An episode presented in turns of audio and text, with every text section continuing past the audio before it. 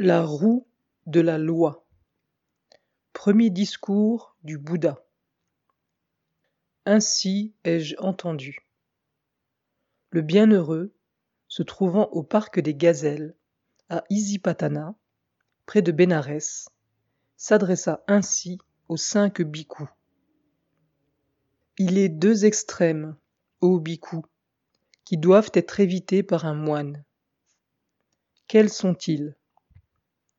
S'attacher au plaisir des sens, ce qui est bas, vulgaire, terrestre, ignoble et engendre de mauvaises conséquences, et s'adonner aux mortifications, ce qui est pénible, ignoble et engendre de mauvaises conséquences.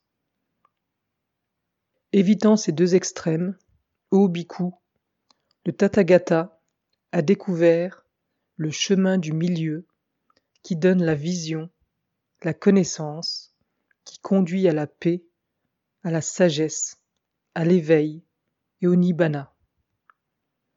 Et quel est, ô bhikkhu, ce chemin du milieu que le Tathagata a découvert et qui donne la vision, la connaissance et conduit à la paix, à la sagesse, à l'éveil et au nibbana?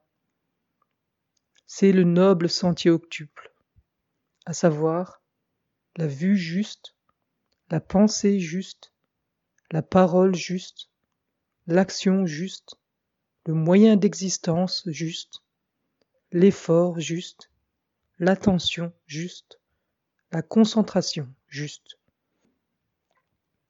Ceci, ô bhikkhu, est le chemin du milieu que le Tathagata a découvert, qui donne la vision, la connaissance, qui conduit à la paix, à la sagesse, à l'éveil et au nibbana.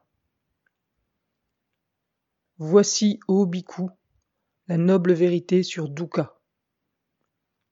La naissance est dukkha. La vieillesse est dukkha. La maladie est dukkha. La mort est dukkha. Être uni à ce que l'on n'aime pas dukkha. Être séparé de ce que l'on aime est dukkha. Ne pas avoir ce que l'on désire est dukkha. En résumé, les cinq agrégats d'attachement sont dukkha. Voici, ô bhikkhu, la noble vérité sur la cause de dukkha.